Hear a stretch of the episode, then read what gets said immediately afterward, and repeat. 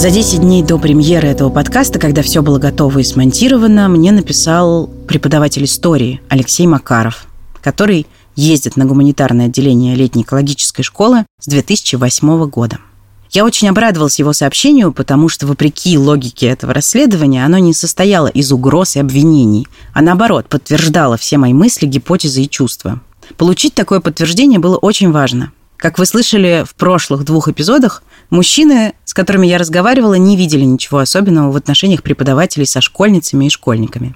Они не считали эти отношения злоупотреблениями и твердили, что и я, и героиня этого подкаста раздуваем из мухи слона. Алексей Макаров помог выйти из этого облака газлайтинга. Мне не померещилось. В сентябре 2016 года несколько бывших школьниц Лэш рассказали Алексею, что сталкивались с домогательствами от Ильи Иткина, на тот момент руководителя гуманитарного отделения. Они переживали за тех девушек, которые все еще учились в Лэш, и хотели, чтобы за Иткиным по меньшей мере внимательнее следили другие взрослые. Алексей Макаров им поверил и начал собственное расследование. Расскажите, пожалуйста, подробнее, как вы все это организовывали и почему вы решили поверить э, истории, которую вам рассказала школьница? Почему они пришли ко мне? Потому что верили мне и считали, что я могу изменить ситуацию. При этом пришли уже не школьницы. То есть тут надо понимать, что пока человек осознает, что произошло, осознает, что это неправильно, и у него начинают появляться силы, чтобы что-то сделать, кому-то это рассказать, проходит какое-то время. Мой метод проверки заключался в следующем каждую историю я сам выслушивал и убеждался, что история рассказывалась еще кому-то другому и рассказывалась до сентября 2016 года. И что про каждую пострадавшую знаю не только я, знает еще кто-то из сообщества. При этом так получилось, что кто-то знал какие-то кусочки, да, а картинка в целом была только у меня в итоге. Почему я решил поверить? Но Тут вопрос системности действий, когда ты видишь, что это один и тот же сценарий, и представить себе, что несколько девушек, часть из которых не знакомы друг с другом, э, независимо друг от друга, решили придумать примерно одинаково звучащие истории про одного и того же человека, не требуя от него чего-то, там, не знаю, власти, денег, там еще чего-то, да, вероятность этого довольно мала, мягко говоря. Это истории были про Илью Иткина, который был в то время директором гуманитарного отделения. Вскоре у Алексея сложилась полная картина, и он решил обратиться к Илье Иткину за разъяснениями. Иткину направили письмо от имени преподавательского состава гуманитарного отделения ЛЭШ с просьбой прокомментировать заявления пострадавших. В итоге никаких толком объяснений не последовало, а последовала ответная реакция в стиле, что а кто эти девушки, я не понимаю, о ком вы говорите, о чем вы говорите, вообще вы собираетесь э, захватить власть и меня сместить с поста директора. В общем, все это неправда. И он и до сих пор этой позиции придерживается. После этого он перестал быть директором, но в какой-то момент пытался вернуться обратно, угрожая, в частности, что если информация про него будет распространяться шире некоторого круга, то он подаст в суд на клевету. Давайте еще, может быть, назовем это явление, которое девушки вам описывали и которое вы предъявили Илье Иткину. Что он делал не так? Это были истории про сексуальные домогательства в каком-то виде, там, не знаю, поцелуй или попытка поцелуя, но при этом это было без согласия девушек, и эти действия в разных случаях по-разному влияли в дальнейшем на их просто психологическое состояние. Алексей собрал и подтвердил, как он говорит, пять или шесть историй. И кое-что понял про преподавателя Илью Иткина. Вывод был один. Этот человек не должен работать с несовершеннолетними. Поэтому итоговое решение было это вечный бан. Что этот человек больше не ездит на гуманитарное отделение Лэша. А как участвовал в этом во всем директор Лэш Владимир Алексеев в тот момент? Практически никак. Эта проблема была отдана, что называется, на аутсорс отделению. Само сообщество с этим должно разбираться. А что произошло в школе Мумитроль? Он перестал работать в этой школе. А почему? Это были какие-то пересекающиеся сообщества? Частично это сообщество пересекающееся, да, то есть на летнюю школу ездят дети из разных школ, в том числе ездили какие-то дети и из Мумитроля. И он преподавал много лет в Мумитроле. Ну, собственно, после того, как директор... Здесь идет речь о директоре школы Мумитроль. Узнал об этой истории и понял, что это не просто какой-то одиночный непроверенный слух, да, он принял соответствующее административное решение и расстался с Ильей. Алексей говорит, что ему удалось подтвердить пять или шесть случаев домогательств со стороны бывшего руководителя гуманитарного отделения. Я поговорила с тремя девушками, которые пострадали от действий Ильи Иткина. К сожалению, ни одна из них не захотела, чтобы ее голос звучал в этом подкасте.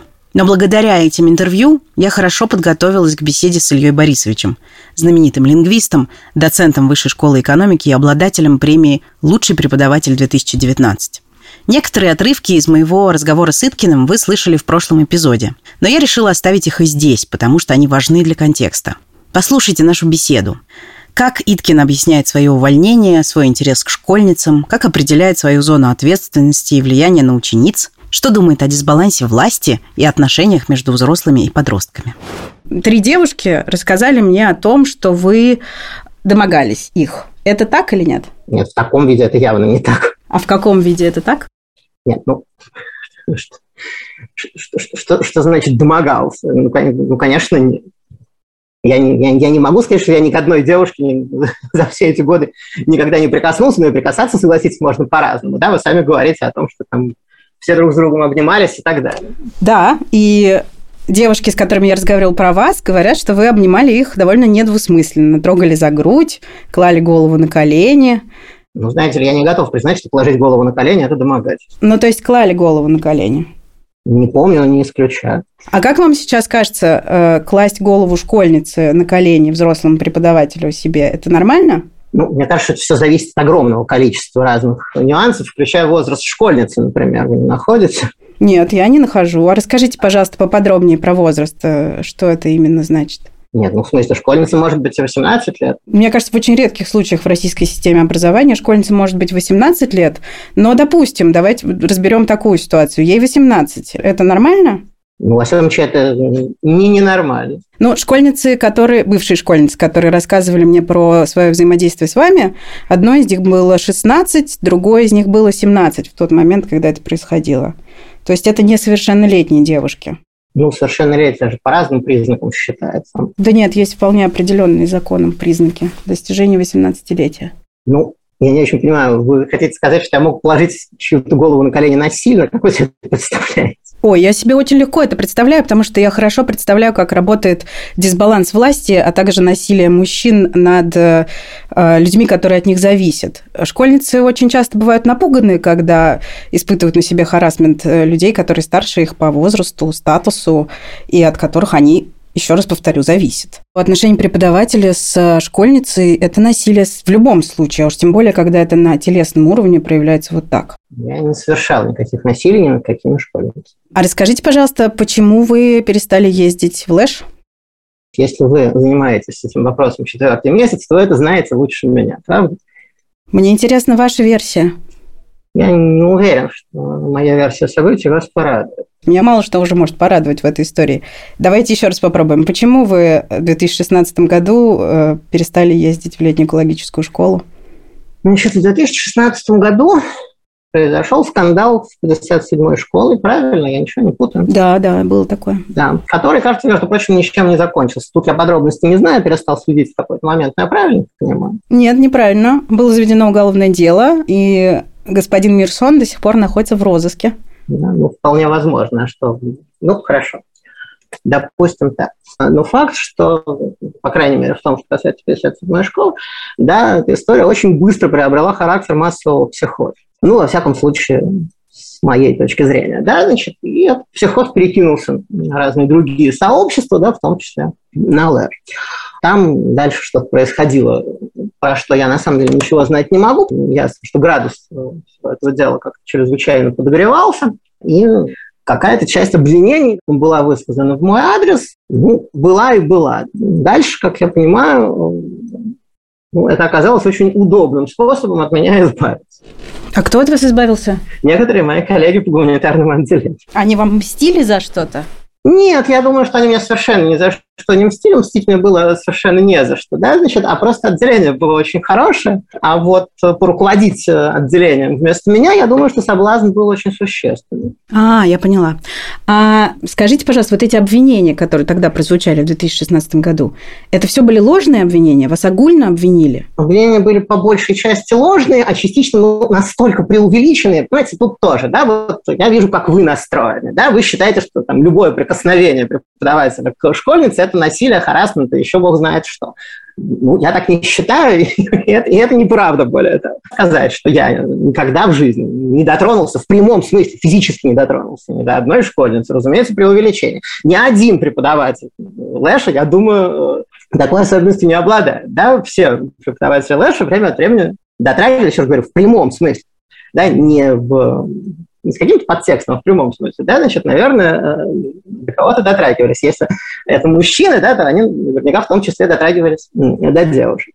А дальше, разумеется, это можно интерпретировать очень по-разному. А скажите, как можно интерпретировать ситуацию, в которой вы зимой на Зэше, на кухне трогаете девушку за грудь в течение получаса? Э, э, эта история преувеличена просто, ну вот, ну, как сказать, да, во много А как раз. обстояло дело на самом деле? Дело обстояло на, на самом деле так, что я эту девушку обнимал, значит, ну, во-первых, как вы догадываетесь, опять же, да, кухня – это очень неудобное место для того, чтобы совершать какие-то насильственные действия. Да? Общежитие впущено, да, а, кухня, на которой нет, у которой, по-моему, нет даже двери, да, и заведомо нет ни замка, там, ничего совершенно подобного. Соответственно, как, как это все может, ну, полчаса, это тоже выдумки, но это не важно. Да? Значит, как это все может происходить? Обнять девушку на кухне, находясь с ней там вдвоем, можно. Что, разумеется, да? никакие насильственные действия совершить просто нельзя, не будучи сумасшедшим, да, потому что в любой момент, во-первых, кто-то может зайти, во-вторых, в любой момент девушка оттуда может выйти, что и произошло. Скажите, пожалуйста, за грудь вы ее трогали? По-моему, нет, но... Но?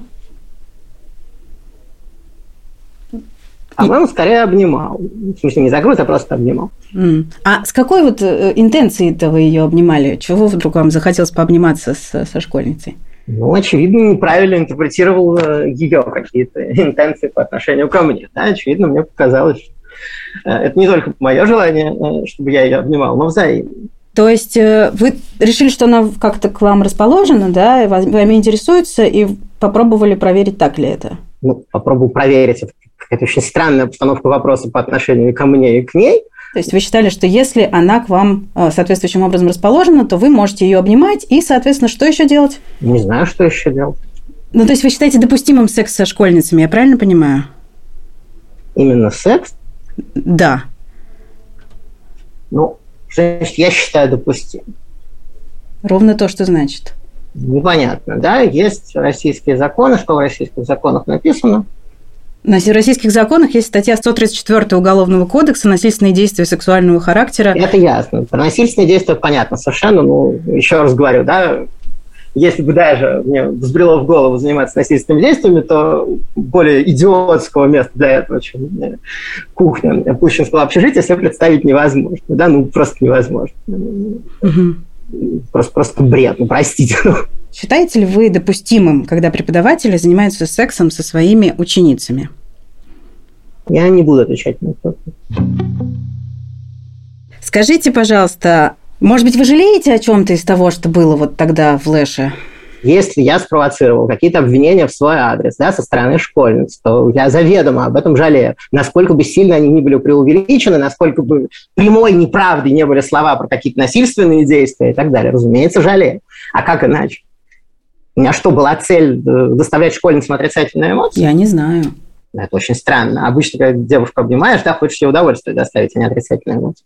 Вы все время формулируете это так странно, что вы спровоцировали обвинение. Так вы делали что-нибудь, что, что могло спровоцировать обвинение? Или все все придумали? Я не очень понимаю. Нет, ну, еще, еще раз говорю, да, я не могу сказать, что я никогда в прямом смысле ни к одной девушке не прикасался. Вот эту девушку я, э, очевидно, обнимал на СДшевской кухни. Да? Раз это могло спровоцировать обвинение, этого делать было нельзя. Ну, как-то это очевидно, я не очень понимаю. Ну, понятно, что меня обвинять удобнее, да, потому что действительно я был директором отделения, да, тут очень легко говорить про власть еще, э, про что-то такое, но тем не менее, да, разумеется, разумеется, мне бы хотелось, э, чтобы этого не было. Скажите, пожалуйста, вы сейчас преподаете в высшей школе экономики, я правильно понимаю? Да. А как вы считаете, ваши студенты и студентки находятся от вас в зависимости? В том понимании, в котором это слово фигурирует вот во всех этих историях, конечно, нет. А в каком понимании тогда да? Ну, разве что в том понимании, что, что оценки их от меня зависят. Так, это и есть зависимость. Вы имеете над ними, давайте я по-другому сформулирую, вы имеете над ними власть? Нет. То есть, если вы поставите им неудовлетворительную оценку, и они из-за этого вылетят из университета, то это не считается властью? На мой взгляд, нет. Но здесь это вообще ни при чем. Хорошо, ладно, студенты, да, а при чем, при чем здесь эта девушка? Она училась не у меня. Да, Разумеется, если есть директор отделения, то он набирает преподавателей и кураторов. Ну, в этом случае, конечно, от него все зависят, да, деваться некуда. Да, в таком случае от директора Лэша зависит там 300 человек, ну, зависит. Абсолютно.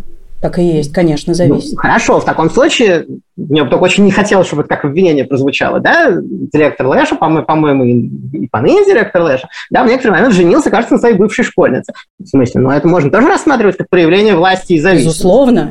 Ну, что я могу сказать? Что? Ну, что это абсурд. Хорошо, а кроме вот девушек, э, про которых я говорю, вот мне еще один выпускник э, летней школы рассказал, что его подруги рассказывали ему, что вы подходите к ним и предлагаете им переспать.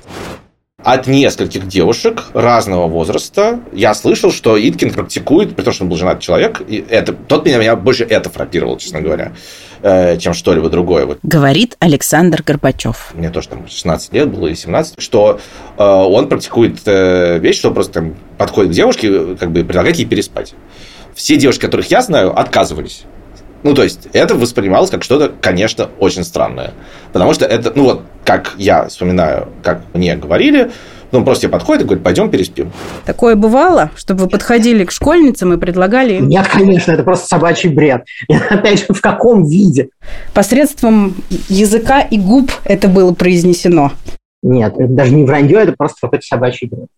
И это, кстати, очень хорошо показывает действительно, насколько это все может дойти до, как, ну, я не знаю, до чего, да, до, до какого-то психоза, да, до каких-то безумных совершенно фантазий. Ну, конечно, нет. Как вы себе представляете? Представляю я себе это очень хорошо. Моя задача спросить у вас, э, было такое или не было? Нет, такого не было и быть не могло. Последний я, вопрос. Скажите, я, пожалуйста... Я, знаете ли, хорошо воспитан. Ага, понятно. Э, скажите, пожалуйста, а, когда вы говорите про психоз, который все это приобретает, что вы имеете в виду? И про 57-ю школу мне отдельно интересно, в чем там был психоз? Ну, насколько я понимаю, существенная часть э, тех обвинений, которые звуч, звучало в ходе скандала в 57-й школе, впоследствии были признаны несомненными фантазиями. Фантазиями, выдумками, каким-то элементом сведения счетов. Наверное, я не имею отношения к 57-й школе. Опять же, мне очень трудно судить, что там в какой пропорции. И в принципе, если, в принципе, если вы занимаетесь этой темой, вы должны понимать, насколько легко такие обвинения э, становятся либо инструментом сведения счетов, либо инструментом какой-то интриги, да, потому что самое замечательное в них всегда, разумеется, по определению, да, что это все происходило наедине, разумеется, иначе как это могло происходить, да, и э, предполагаемая жертва может рассказывать ну, решительно что угодно. Ну вот, например, то, что вот вы сейчас рассказали, что меня уже совершенно потрясло. Я еще раз напомню вам, что бывший учитель московской школы номер 57 Борис Мейерсон заочно арестованный находится в розыске. Но для Ильи Иткина рассказы бывших учениц о многолетнем насилии в 57-й – это всего лишь массовый психоз. Ладно, спасибо вам большое за этот разговор. А что я должен делать дальше? Почему я должен вам давать разрешение на его использование? Вы не можете мне давать или не давать разрешение на его использование. Я же вас предупредила вначале, что он записывается. Но есть закон о клевете, в конце концов. Мы же с вами интервью записали. Почему вы мне сразу клеветой-то угрожаете? Да нет, ну просто... Я тоже, в свою очередь, вас предупредил, что я не, хочу, не хочу вам давать э, разрешение ну, использование этого разговора, по крайней мере, целиком. Да? Дело, конечно, ваше. Я не понимаю, чего вы хотите добиться. Я хочу добиться. Вам рассказать, вам действительно да, интересно? Да, безусловно. Но я хочу добиться некоторого подобия справедливости, чтобы десятки и, возможно, даже не десятки, а больше людей, которые пострадали от насильственных действий, учась в школе Лэш, э, получили право голоса. Я хочу добиться того, чтобы в школах и университетах были разработаны соответствующие правила, защищающие школьников и студентов от э, подобного опыта. Я хочу добиться того, чтобы люди, которые несут ответственность за подобные вещи, как-то, возможно, репутационно пострадали. Мне кажется, что многие родители, отпуская детей в школу, а, будь то 57-я школа, школа Лэш, какая угодно еще закрытая элитарная школа, они не очень, может быть, понимают, э, что это риск, это риск в том числе вот таких вот э, злоупотреблений, и мне кажется важным об этом говорить как можно больше. Вот чего я хочу добиться. Мне бы, конечно, хотелось э, в, во, во многих из вас видеть союзников, а не людей, которые угрожают мне статьей о клевете, но, видимо, это в следующей жизни. Не знаю, а как, э, как может быть союзником человек, которого вы обвиняете во всех смертных грехах? Я вам вопросы я... задаю, я вас ни разу ни в чем не обвинила. Вы меня я... много раз в чем, в чем обвинили, когда вы переслушаете запись, в этом убедитесь. Про то, что я говорю, что я хочу видеть вас союзника, я апеллирую к тому, что было бы здорово, если бы вопрос домогательства харасмента интересовал в том числе и успешных в образовании людей. Это явно вы, у вас большой опыт, у вас большое влияние. Если бы вас это интересовало, возможно, мы бы жили в другом мире. То, что я хочу в целом видеть таких людей, как вы, и вас, возможно, в числе своих союзников, это безусловно так. Вы ставите меня в позу обвиняемого, в том числе обвиняемого в каком-то уже совершенно несусветном бреде, да, вот по поводу того, что какой-то выпускник рассказывал, что я его подругам что-то такое предлагал, да, это уже что-то ну, совершенно по ту сторону добра и зла, да, и после этого вы говорите, что вы хотели бы видеть э, меня союзником. Если да, мы с вами переслушаем запись э, нашего разговора, то вы услышите, что я вам называю некоторый слух, который до меня донесся, и спрашиваю вашу, вашу позицию по этому поводу, правда это или нет. Я не ставлю вас в позицию обвиняемого, я задаю вам вопросы. Журналисты так и работают. Не знаю, как работают журналисты. Просто журналисты потом в конце не говорят обычно, что хотят увидеть э, кого-то в качестве своих союзников. Я бы и рад, может быть, быть вашим союзником, да, но не, не при таком подходе. Вы совершенно не хотите ничего знать и слышать обратную сторону. Вы не хотите знать и слышать, что при том отношении, которое есть к этой теме в обществе, тоже общество тоже бывает разное. Но вот как раз в первую очередь в средствах массовой информации, да, значит, при таком отношении, при таком подходе сломать жизнь, как вы выражаетесь, да, тому, кого обвиняют в домогательствах, да, еще проще, чем э, сломать жизнь э, тому, кто им подвергается. Я имею в виду тех, кого обвиняют несправедливо. Я не употребляла выражение «сломать жизнь», я сказала, чтобы это повлияло на репутацию. Сломать жизнь вы сейчас нет, додумали нет, за меня. Нет, нет, вы, вы, про, вы про жертв предполагаемых, ну, то есть реальных жертв, вы говорили, по-моему, сломать жизнь, травма на всю жизнь, что-то в этом роде. Да, ну, сломать да. жизнь и травма на всю жизнь, это могут быть разные вещи. Разные, хорошо. Я... Нет, вы знаете, Илья Борисович, опять же, я не соглашусь, к сожалению или к счастью, с тем, что это сопоставимые вещи. Я понимаю вашу обеспокоенность а, безопасностью вас и ваших коллег, э, и, а, безусловно, мне кажется, что это не зря беспокойство такое существует. Но я искренне уверена, что для того, чтобы это беспокойство чтобы его не было, нужно разрабатывать механизмы защиты э, школьниц и школьников от домогательств и э, не позволять себе ничего такого никогда. Но если уж кто-то из ваших коллег себе такое позволяет, то, к сожалению, да, за это надо нести ответственность, потому что местами это уголовные преступления. Никто из э, ваших коллег-слэшек, чьи действия вполне могли бы подойти под статью, например, 134 УК РФ, никто из них, безусловно, не был под следствием и не отбывал наказания. И огромное количество мужчин, э, в том числе и в случае с слэшем, вышли сухими из воды, ушли безнаказанными. Как вы считаете, это справедливо?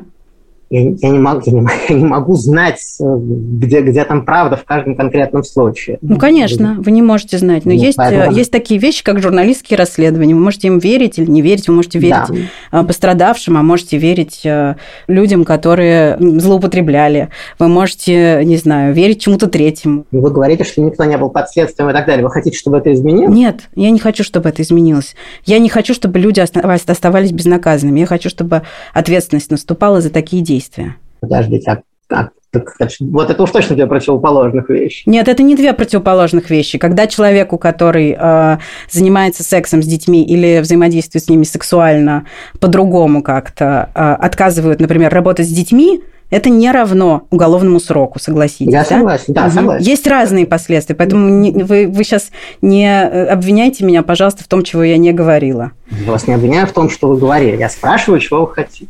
Я хочу, чтобы такого не было. Я хочу выпустить свое расследование. Я хочу, чтобы огромное количество бывших школьниц и школьников, с которыми я поговорила, блин, получили какую-то свою частичку справедливости. Вот и все, чего я хочу чтобы они почувствовали, что то, что они э, десятилетиями, блин, молчали, держали в себе, носили на психотерапию, грызли ногти во время ПТСР э, и не могли работать, чтобы все, чтобы все это было признано кем-то еще, чтобы э, ваши коллеги, возможно, публично извинились и сказали, что, не знаю, допустим, им жаль, им стыдно, много чего я хочу. Обычных человеческих вещей. Не надо злоупотреблять детьми, понимаете, Илья Борисович? Не надо. Это не какая-то истина, которую, э, которую я вам сейчас открываю. Вы сами и без меня это знаете, что не нужно этого делать. Правда же? Правда. Ну что же, это были ученицы. Осталось всего два эпизода.